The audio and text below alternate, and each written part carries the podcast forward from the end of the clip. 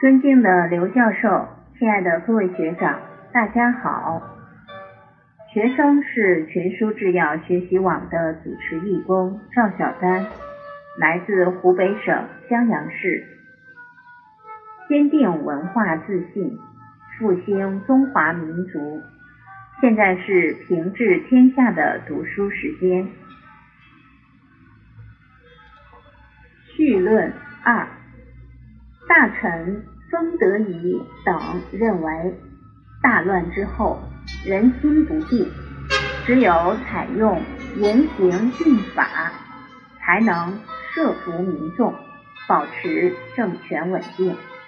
而魏征则以为，凡人在危困，则忧死亡，忧死亡则思化，思化则易教。然则乱后易教，由积人易时也。以威刑数天下者，不得民心。经过激烈争论后，唐太宗最终采纳了魏征的建议，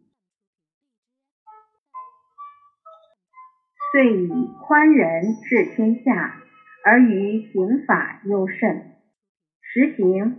言武修文，轻徭薄赋的德治方略，从实践情况来看，德治理念在很短时间内便取得了显著成效。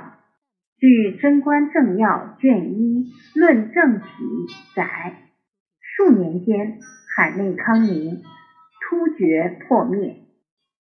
太宗因为群臣曰：“贞观初。”人皆议论，云当今必不可行地道王道，唯魏征劝我，既从其言，不过数载，遂得华夏安宁，远容兵符。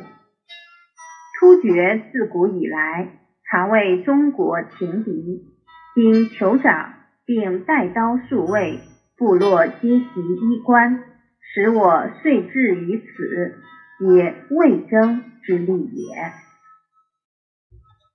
感恩老师和学长们的聆听，今天的分享就到这里，不足之处，请刘教授和各位学长批评指正。我们明天再会。